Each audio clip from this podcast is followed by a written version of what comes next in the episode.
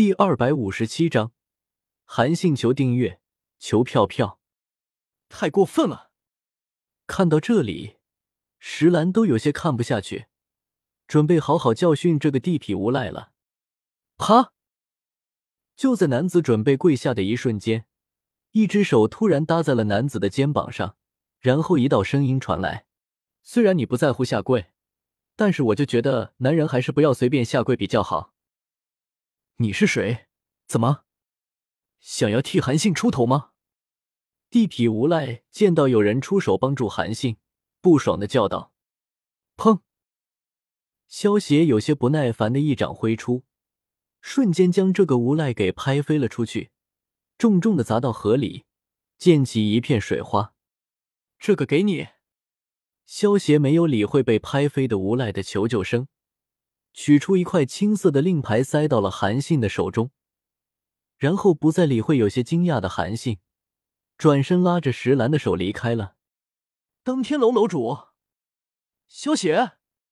韩信看着手中令牌上的“登天”二字，再看向萧邪离去的背影，一脸震惊的自语道：“随着报纸的发售，几乎所有人都知道了登天令的价值。”不过，登天令是由登天楼楼主亲自送出的，所以至今能够亲眼见过登天令的也没有几个人，更别说得到登天令了。韩信将手中的登天楼郑重的收了起来，虽然他不知道萧协帮助自己是一时兴起，还是看出了自己的不凡，但是这份人情韩信记下了。萧大哥，刚才那个人你认识吗？石兰有些好奇的对萧协问道。萧协出手帮忙，石兰并不觉得奇怪，但是给他一块青色的登天令，就有些不正常了。萧协笑道：“韩信是个鬼才，只是现在是他最落魄的时候，我给他登天令只是接个善缘，说不定以后会用上他的。”哦，石兰似懂非懂的点了点头。好了，不说他了，你武功太差了，我有些不放心。回去以后，我教你几门武功，以后我不在的时候，你也能做到自保啊！萧协刮了一下石兰的穷鼻，有些宠溺的说道：“呵呵。”石兰有些害羞的吐了吐香舌，他的武功对付普通人还行，但是对付一些二流高手，就有些力不从心了。这短短几天，要不是萧协及时出现，他都已经死两次了。咸阳宫。嬴政看着传回来的战报，额头上青筋暴起，整个人已经到达了愤怒的边缘。嬴政将手中的竹简狠狠的砸在了地上，看着下方的朝臣们，愤怒的叫道：“全军覆灭！五万黑甲军被登天楼一千人一盏茶的功夫打得全军覆灭，这就是你们要给朕看的战报！”朝堂中的大臣们。面对暴怒的嬴政，个个噤若寒蝉，生怕嬴政会将怒火发泄到自己的身上。五万黑甲军踏不平登天楼，就派十万；十万不够，就派五十万。朕的军队所向披靡，朕就不信拿不下区区一个登天楼！嬴政愤怒的叫道：“他是统一六国的嬴政，六国都挡不住他，更何况一个区区的登天楼？”陛下息怒，这一次黑甲军败得太快，也太过蹊跷。如果不搞清楚登天楼使用的武器，派再多的军队，也只是送死而已。月神出声说道。嬴政闻言也冷静了许多。五万黑甲军全军覆没，其实并不算什么，关键是他们的敌人只有一千人，而且最让人在意的就是登天楼只用一盏茶的时间。就将五万黑甲军打得全军覆没。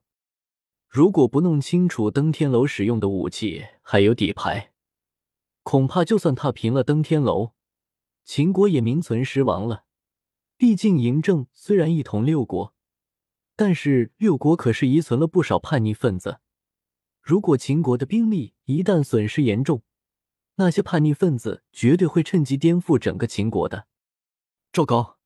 你负责的罗网组织是帝国最大的情报组织，朕要你尽快查清楚登天楼，消灭黑甲军，使用的武器还有底牌。嬴政对赵高下令道：“奴才遵命。”赵高恭敬的行了一礼。登天楼，萧协。嬴政双拳紧握，目露寒光的看着青云城的方向。在没有知道登天楼的底牌前，看来暂时是不能动萧协了。不过一想到登天楼消灭五万黑甲军的武器，嬴政心中又是一阵火热。原本嬴政的目的只是想要获得报纸的制造方法，但是现在嬴政对于登天楼使用的武器更感兴趣。